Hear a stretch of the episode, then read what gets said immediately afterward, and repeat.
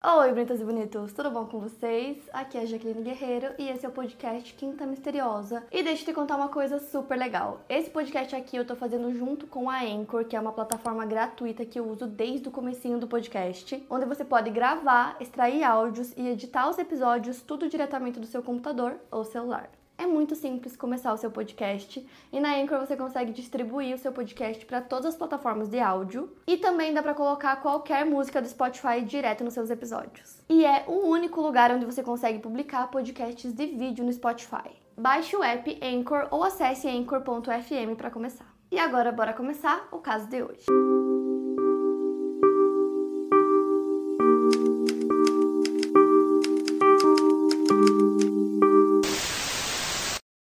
Mary Stauffer nasceu em 1944 e ela trabalhou como professora de matemática do ensino médio. E aí, em 1980, ela já era casada e morava com seu marido, Irv Stauffer, e seus dois filhos, Beth, de 8 anos, e Steve, de 6 anos. A família morava em Minneapolis, no estado norte-americano de Minnesota. Eles eram cristãos devotos e a Mary já não trabalhava mais como professora nessa época, e sim como missionária.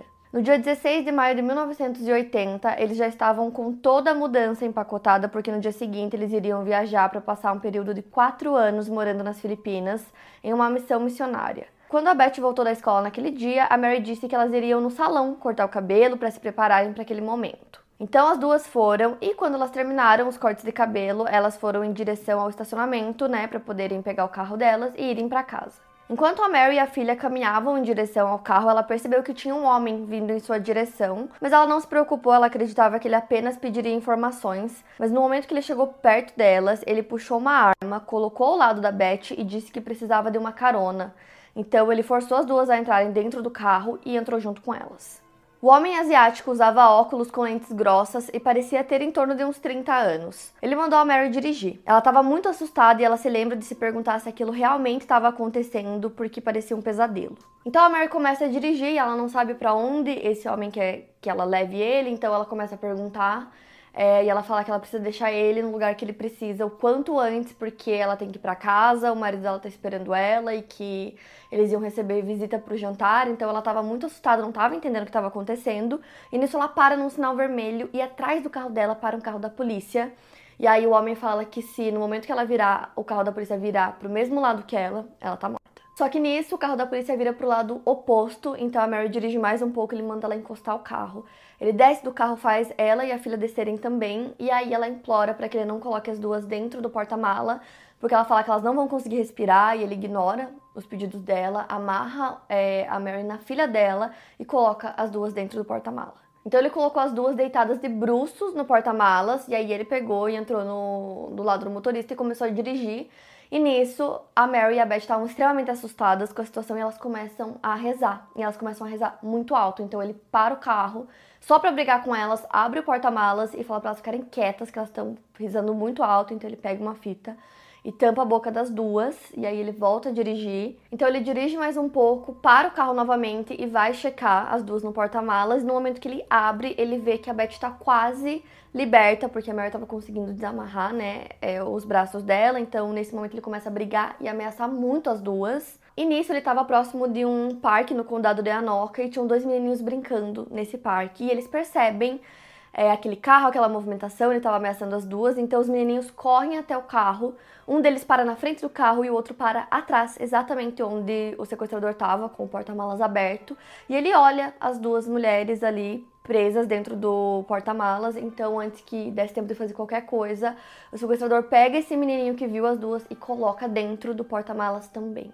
Então nisso, as duas, a Mary e a Beth estavam com o rosto para baixo, elas estavam de bruços e elas não conseguiram ver, né, o que estava acontecendo, mas elas sentiram que tinha mais alguém com elas ali junto e que pelo tamanho era uma criança, então a Mary começa a conversar com essa criança para tentar deixar ele mais calmo, ela pergunta a idade, fala a idade dela, o nome dela. E aí ela fala que elas não conhecem aquele homem e que elas não sabem o que vai acontecer. E esse menininho que agora estava junto com elas era o Jason Wilkman, ele tinha apenas 6 anos de idade, e ele estava falando pra Mary que ele precisava ir pra casa da avó dele, que ele iria pra casa da avó dele. Então nisso, é, o sequestrador estava dirigindo o carro ainda, de repente o carro para. Ele abre o porta-malas, tira o Jason de lá, fecha o porta-malas e depois disso ficou apenas um silêncio. O tempo começou a passar e ele estava demorando tanto para voltar pro carro que a Mary começou a achar que ele tinha abandonado o carro lá com ela e com a filha dela dentro para que elas morressem lá da forma mais lenta e dolorosa possível. Enquanto elas estavam lá esperando, né, depois que o sequestrador tirou o Jason do porta-malas, ele deu um golpe na cabeça do Jason usando uma haste de metal. E esse golpe foi fatal. Então ele pegou o corpo do Jason e colocou na floresta próxima e depois ele voltou pro carro. E logo a polícia começou a receber muitas ligações relatando o sequestro do Jason, porque ele estava com um amiguinho dele, então esse amiguinho viu ele sendo colocado dentro do porta-mala, né, por um estranho, e ele disse que esse estranho era um homem de cabelos escuros. E aí, é, várias pessoas começaram a ligar para a polícia para relatar o desaparecimento do Jason. E nisso eles ainda não sabiam que a Mary e a Beth também estavam desaparecidas, que elas tinham sido sequestradas porque elas tinham saído para cortar o cabelo. Então o Irv, né, que é o marido da Mary, tava lá esperando pelas duas em casa. E aí, depois começou a escurecer e começou a passar o tempo, é aí que ele começou a achar estranho, porque elas já tinham que ter voltado. E foi só aí que ele relatou o desaparecimento das duas também. Ele não fazia ideia, mas as duas estavam a 10 quilômetros de distância. Enquanto isso, o sequestrador levou as duas para casa dele em Roseville e quando ele chegou lá, ele tirou elas do carro e prendeu elas dentro de um armário de 53 centímetros de largura e 1,21m de comprimento. No dia seguinte, dia 17 de maio, à tarde, ele tirou a Mary do armário, colocou uma venda nos olhos dela e levou ela para a sala da casa. Lá, ele fez ela deitar no chão com as mãos amarradas acima de sua cabeça e na perna de um móvel. E aí ele começou o que parecia ser uma sessão, tipo uma entrevista com ela, começou a fazer muitas perguntas. E ele também relatou pela primeira vez qual era o seu nome, que era Ming Sen Shui. Na época ele tinha 29 anos. E ele começou a falar sobre diversas coisas com a Mary. Depois de ter dito o nome dele, ele esperava que ela reconhecesse ele, mas não foi o caso, ela não se lembrou. E aí ele continuou falando sobre como ele sabia de muitos detalhes sobre a vida dela, sobre a família dela. Ele disse que sabia que a Beth tinha uma pequena Barbie de maquiagem na cômoda do seu quarto, que ele conhecia o filho do casal Steve e sabia quando os pais da Mary tinham ido visitá-los. Ele disse que já tinha seguido a Mary uma vez pela estrada e que sabia até onde ela guardava a chave reserva do apartamento dela. Cinco anos antes do sequestro, em 1975, o Ming tinha invadido a casa dos sogros da Mary, que morava em Duluth, Minnesota, porque ele se enganou. Ele achava que a Mary que morava lá. Ele entrou e ameaçou os sogros dela usando uma arma. Depois ele os amarrou e ameaçou matá-los caso eles denunciassem a invasão. Alguns anos depois, em 1979, ele ficou sabendo que a Mary estava morando com a sua família em um apartamento em St. Paul, na Bethel University onde o marido da Mary estava trabalhando. Em três ocasiões diferentes, ele tentou arrombar o apartamento da Mary. Em uma dessas, ele quis entrar no local tentando fazer um buraco no chão embaixo da cama da Mary. Então, depois de muitas horas de conversa, ele perguntando milhões de coisas para Mary, falando muito sobre ele também, é, ela ainda não lembrava dele, não sabia quem ele era. Então ele decidiu contar finalmente. Ele disse que ele foi aluno da Mary, que ela foi professora dele no primeiro ano do ensino médio dele, e que desde então ele era apaixonado por ela, que ela foi sua paixão na escola e que isso acabou virando uma obsessão. Ele também disse que uma nota baixa que a Mary deu para ele acabou manchando o histórico escolar dele, que era perfeito, e que por conta disso ele não conseguiu uma bolsa de estudos. E aí ela achou que ela tinha dado uma nota extremamente baixa para ele, tipo a mais baixa possível e na verdade ela tinha dado um B-, o que nem seria tão ruim assim, né? Da forma que eles têm as notas lá nos Estados Unidos, assim, nem é a pior nota que poderia ser. E aí ele falou que por conta disso, por ele não ter dinheiro para faculdade, ele foi forçado a ir pro Vietnã e que lá ele sofreu como prisioneiro de guerra. Então, basicamente, ele contou toda essa história para ela para dizer que tudo que ele tinha sofrido naqueles anos era culpa da Mary só que na verdade era tudo mentira, nada disso era verdade, ele não tinha ido pro Vietnã, ele inventou toda essa história. Na realidade, ele foi eleito pelos seus colegas do ensino médio como o aluno com mais probabilidade de ter sucesso.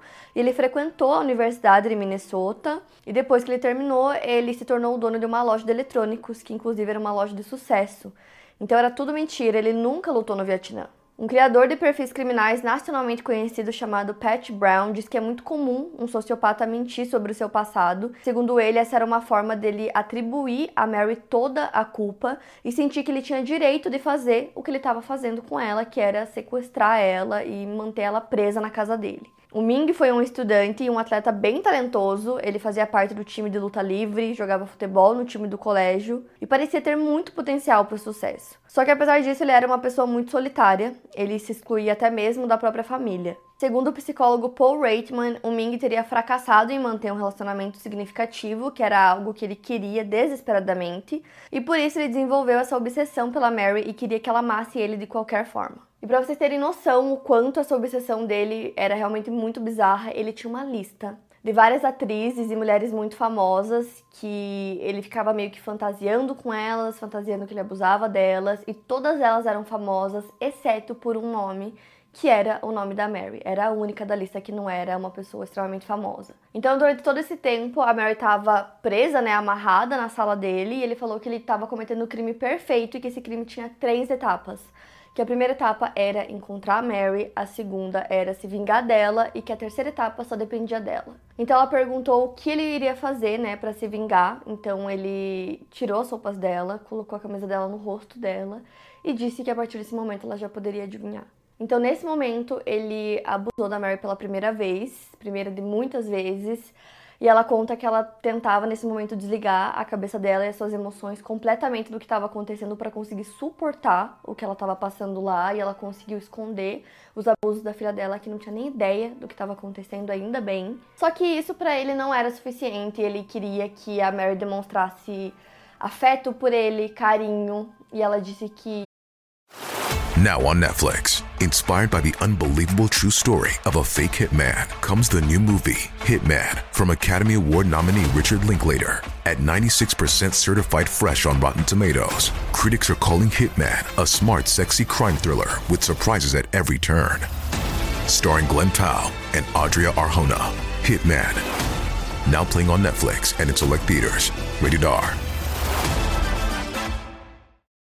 ela não faria isso porque ela era casada, ela amava muito o marido dela e que ela tinha prometido ser fiel a ele até a sua morte e que ela não poderia dar ao Ming o que ele estava pedindo. Então ele começou a ficar muito irritado e perguntou para Mary se ela já tinha visto alguém morrer por asfixia. Ela disse que não.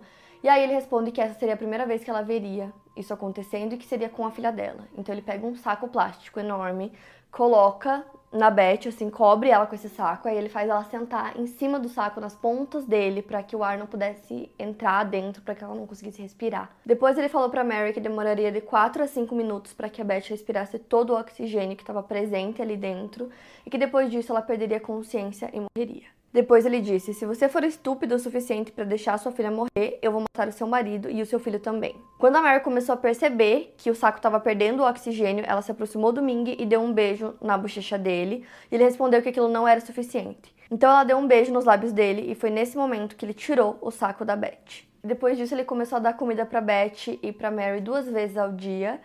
E a Mary também passava por várias sessões diárias de abuso. E aí, ele só deixou as duas tomarem banho pela primeira vez depois de 10 dias presas lá. Enquanto isso, lá na empresa dele, os funcionários não tinham ideia do que estava acontecendo. Todos eles diziam que o Ming era um chefe muito bom, que ele era muito decente, muito inteligente e que ele tinha uma empresa muito bem sucedida, então eles nem imaginavam o que de fato estava acontecendo na casa dele. Então essas coisas que eu contei para vocês estavam acontecendo ali nos primeiros 10 dias, né, que elas estavam presas. Só que depois de 48 horas que o Irv já tinha ligado para a polícia relatando o desaparecimento, eles começaram as buscas, tinham cerca de 300 pessoas entre policiais e voluntários procurando por elas em todos os lugares, mas eles não conseguiam encontrar absolutamente nada. Então, nos próximos dias, eles continuaram buscando por elas, mas a busca não levava em nada, ninguém sabia, ninguém tinha visto nada, e enquanto isso, elas estavam lá presas na casa do Ming.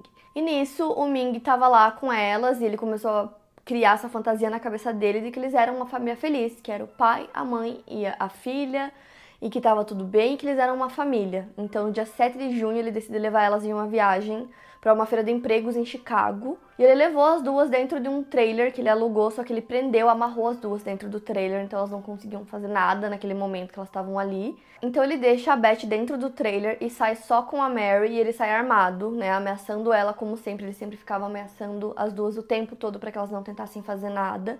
Então ele sai com a Mary e no momento de pagar uma compra, ela paga com um cheque.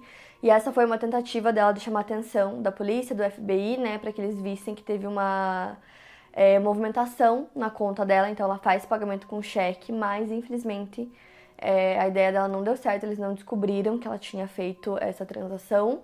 Enquanto isso, a Beth estava lá sozinha dentro do trailer e ela também tenta fazer alguma coisa. A Beth arranca uma das cortinas das janelas e ela vê alguns adolescentes passando na rua, então ela começa a gritar e chamar por eles. E aí, quando eles chegam mais perto, ela fala que ela foi sequestrada, ela e a mãe dela, então ela se arrisca, mesmo sabendo é, de todas as ameaças que o Ming já tinha feito e dizendo para ela não fazer nada, que ele machucaria a mãe dela, ela se arrisca e pede ajuda desses adolescentes.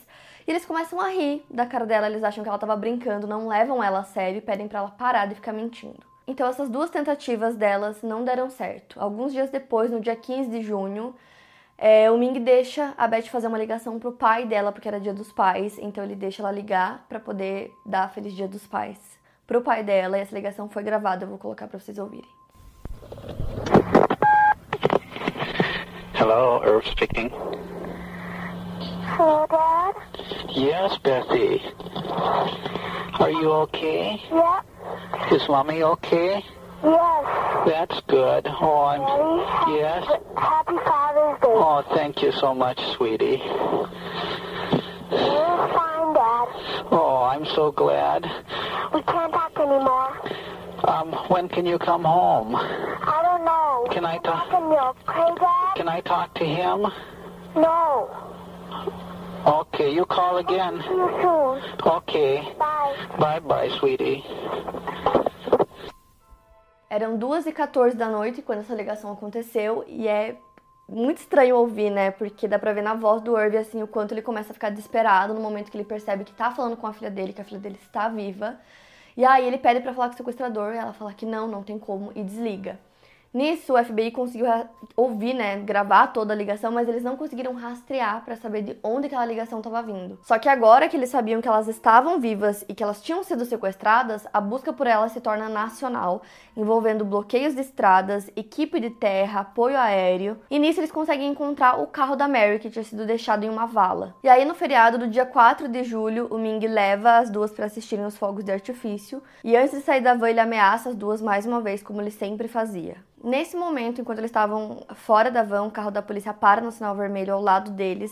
Mas a Mary não ousa fazer nada porque ela sempre estava com medo do Ming, que sempre andava armado, sempre ameaçando as duas. Então ela não consegue se mexer, não consegue fazer nada, mas ela consegue decorar o número que estava escrito é, no carro da polícia, assim, na parte de trás do carro. E aí, quando elas voltam para casa, ela faz a Beth memorizar esse número também. Dois dias depois, no dia 6 de julho, o Ming compra papel, giz de cera e jogos de tabuleiro para Beth. Ele manteve na cabeça dele essa fantasia que eles eram uma família, então ele queria fazer uma noite de jogos, queria brincar com a Beth enquanto a Mary preparava o jantar deles. Enquanto isso, a busca pelas duas quase para. O agente do FBI, Gary Samuel, disse que era um processo muito frustrante porque eles começaram a se esgotar em recursos, não tinha muito o que fazer mais, eles não pensaram em voltar à época em que ela era professora, né, para tentar descobrir se tinha alguém poderia fazer alguma coisa contra elas, não foi uma coisa que veio na cabeça deles. O marido da Mary, né, o Irv, ele estava extremamente esgotado com toda essa situação, ele contou que ele perdia cerca de meio quilo por dia, porque ele já não tinha mais energia física nem mental, né, para continuar gastando procurando pela esposa e pela filha que tinham sido sequestradas. No dia seguinte, dia 7 de julho, o Ming disse que ele estava planejando comprar um trailer para os três morarem juntos e ficarem viajando por aí. E nesse momento a Mary percebe que ele nunca iria libertá-las. A Mary conta que naquela manhã ela estava orando, como em todos os outros dias, e ela pediu para Deus que ele mostrasse para ela uma maneira de escapar, caso essa maneira existisse. Inclusive, tem algumas poucas entrevistas que a Mary deu e ela fala que nesse momento ela estava perdendo a fé dela já, porque ela não sabia o que fazer. Sempre que ele saía para trabalhar, ele ameaçava as duas, dizendo para elas não tentarem fazer nada, e ele sempre prendia as duas dentro daquele armário, então elas nunca estavam soltas pela casa onde ela poderia tentar fugir, elas estavam sempre amarradas juntas dentro do armário e ficavam lá por horas até que ele voltasse para casa e tirasse elas de lá. Então, muitas vezes também ele deixava só a Beth, né, a filha, lá dentro, presa. E a Mary já estava começando a ficar sem esperança que um dia elas conseguiriam fugir. Ela conta que teve um dia que a Beth perguntou para ela assim se ela achava que Deus iria vir e abrir a porta e elas poderiam né, estar livres finalmente. E ela conta que ela achava que tudo era possível, mas que não, isso não ia acontecer, mas que ela não queria acabar com a fé da filha dela, que era apenas uma criança de 8 anos. Então, nessa manhã, ela conta que ela estava orando como ela sempre fazia, que ela pediu para Deus mandar para ela um sinal caso tivesse uma forma de escapar, que ele mostrasse para ela qual era essa forma, mandasse algum tipo de sinal para ela. E ela começa a olhar em volta, não tinha praticamente nada ali, elas estavam presas nesse armário minúsculo. E ela começa a olhar para ver se tinha alguma coisa que ela podia fazer. E nisso ela percebe a dobradiça da porta e ela decide tentar tirar com as unhas. Não tinha nenhuma ferramenta, não tinha nada. Então ela percebeu que era a única chance dela. Então ela segura a porta com uma mão e com a outra ela começa a puxar é, o pino da dobradiça da porta, começa a puxar com a unha até que ele sai. E ela fala que ele saiu até com facilidade, que parece que ele estava até engordurado, que ela puxou e ele saiu. Então ela ergue a porta, a porta abre.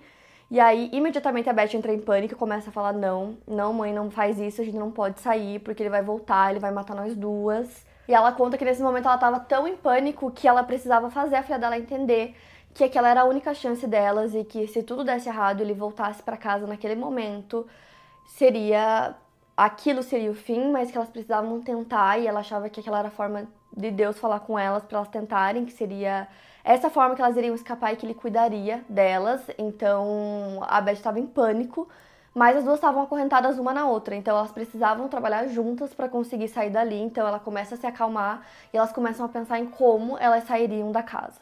Então as duas correm para a cozinha juntas, era duas e meia da tarde, pegam o telefone e ligam para aquele número que elas memorizaram, que era o número do escritório do xerife. Então, imediatamente quando alguém atende, a Mary fala o nome dela, explica eu fui sequestrada e eu tô em tal lugar, eu preciso que vocês venham me buscar o quanto antes. Ela explica que tem várias armas pela casa e que se a polícia chegar lá e o Ming já tiver voltado para casa, não é para eles entrarem, porque ele atiraria nas duas. Então elas desligam e começam a esperar. elas estavam, né, morrendo de medo que ele chegasse, então elas ficam esperando assim na porta da frente, só que a polícia não chega, não chega. E as duas em pânico, então elas decidem esperar no quintal da casa, se esconder lá no meio dos arbustos, porque ele poderia chegar a qualquer minuto. Então depois disso, elas decidem se esconder atrás de um carro que estava lá na propriedade, um carro que estava estacionado, e elas ficam abaixadas as duas, morrendo de medo. E aí nisso a polícia chega, só que elas não sabiam se era a polícia ou se era o Ming, estavam lá esperando. E aí a polícia entra na casa, começa a procurar por elas, até que um dos policiais vê as duas agachadas, escondidas do lado do carro. E finalmente elas são resgatadas depois de 53 dias em cárcere privado. E aí, logo que elas são resgatadas, a Mary sabe, né, o nome do sequestrador, quem era o sequestrador, então ela dá o nome para a polícia. E aí o Ming estava no trabalho dele, né, na loja, então a polícia vai até lá e faz a prisão. Logo depois da prisão do Ming surgiu uma dúvida sobre o Jason, né, o menininho de 6 anos que estava desaparecido. Em sua cela, o Ming insistia que ele tinha deixado a criança viva em um campo e em troca de uma acusação menor, ele levou os policiais ao local onde ele disse que tinha deixado o garoto fugir. Só que chegando lá, a polícia começou a procurar e acabou encontrando o corpo do Jason. E eles percebem que o crânio dele havia sido atingido por um objeto contundente. Enquanto Ming estava na prisão aguardando julgamento, ele ofereceu a outro preso 50 mil dólares para matar o Irv, a Mary e para que eles não pudessem ser as vítimas na testemunhar contra ele no seu julgamento. Mas isso não aconteceu e houveram dois julgamentos diferentes. O primeiro deles foi um julgamento federal pelo sequestro da Mary e da Beth, e o segundo julgamento foi um julgamento estadual pelo assassinato do Jason Wilkman. O ex-procurador dos Estados Unidos, Thomas Berg, foi quem processou o caso do sequestro. Ele não teve muito contato com o Ming, porém, é, ele foi capaz de testemunhar uma explosão violenta do Ming. Ele conta que ele estava questionando a Mary, né, como vítima, no banco das testemunhas do pódio no Tribunal Federal. Ele sentiu que alguma coisa acontecia atrás dele, então ele se virou e olhou para o banco do Ming, ao lado da cadeira do seu advogado, e o banco estava vazio porque ele tinha se levantado e estava correndo em direção a Mary. Então o procurador segurou ele de maneira instintiva e jogou ele no chão. Então nesse primeiro julgamento, o Ming não conseguiu atacar a Mary, mas no segundo ele conseguiu. Ela estava testemunhando no julgamento dele, né, pelo assassinato do Jason Wilkman. Então o Ming conseguiu entrar no tribunal com uma faca.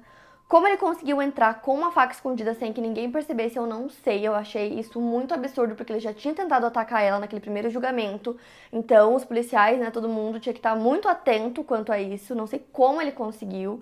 E ele não só conseguiu, como ele conseguiu sair correndo em direção a ela e ele cortou o rosto dela com a faca. Então, para mim, isso foi tão absurdo porque os policiais tinham que estar muito atentos para que ele não tentasse fazer nada contra ela. Ele conseguiu cortar o rosto dela e ela precisou levar 62 pontos para fechar o corte. Em ambos os julgamentos, o Ming foi condenado e ele recebeu sentenças a serem cumpridas de maneiras separadas. A primeira delas foi uma sentença de 30 anos de prisão pelo sequestro e a segunda sentença foi de 40 anos por conta do assassinato do Jason. Ele foi julgado em 1981.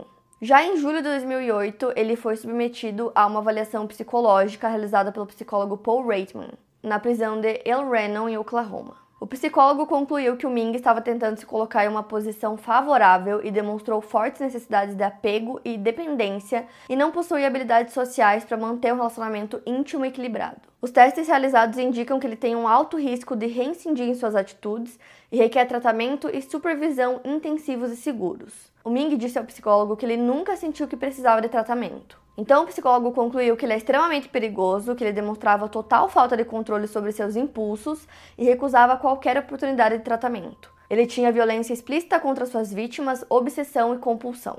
E segundo sua avaliação, o psicólogo afirma que o Ming demonstrou remorso porque em dado momento ele afirmou que arruinou a vida da Mary. Ele dizia que sabia que o que ele estava fazendo era horrível, que era errado, mas que era preciso para ele ter o que ele queria.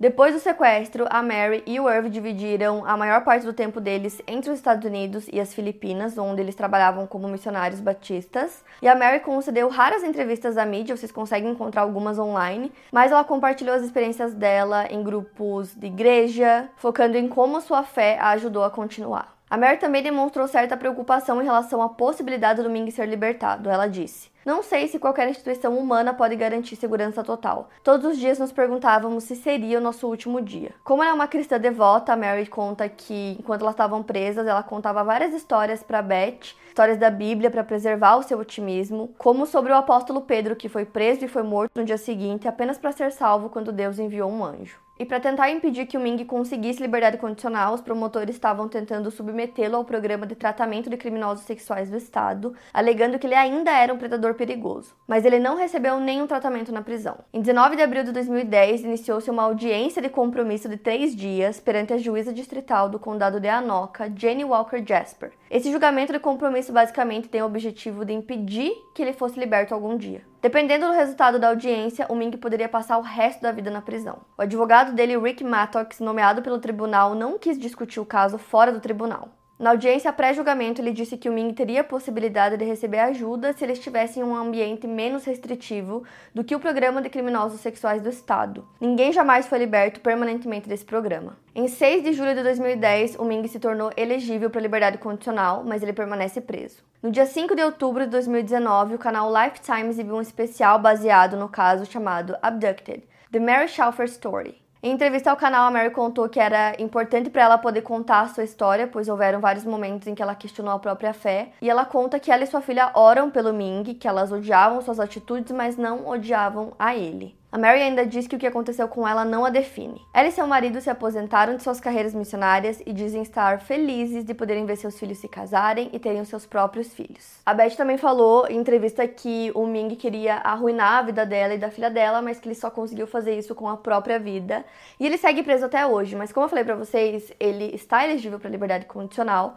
Porém, nesse programa que ele está inserido, né, que é um programa do Estado para predadores, é muito difícil sair, ninguém nunca consegue sair em liberdade condicional desse programa, então eu acredito que ele vai ficar preso para sempre, espero que fique. É, tem várias entrevistas, várias não, tem algumas entrevistas que vocês conseguem encontrar, tanto da Beth quanto da Mary, falando sobre tudo que aconteceu. E esse caso é um caso que, apesar de tudo que aconteceu, eu acho as duas extremamente fortes de terem conseguido escapar depois de 53 dias. Tem tantos casos de sequestro que, tipo assim, duram anos e para elas foram 53 dias, então ainda bem que elas conseguiram escapar. E é isso, para mais casos, siga o podcast Quinta Misteriosa e aproveite para avaliar em 5 estrelas se você gostou. Obrigada por ouvir e até o próximo caso.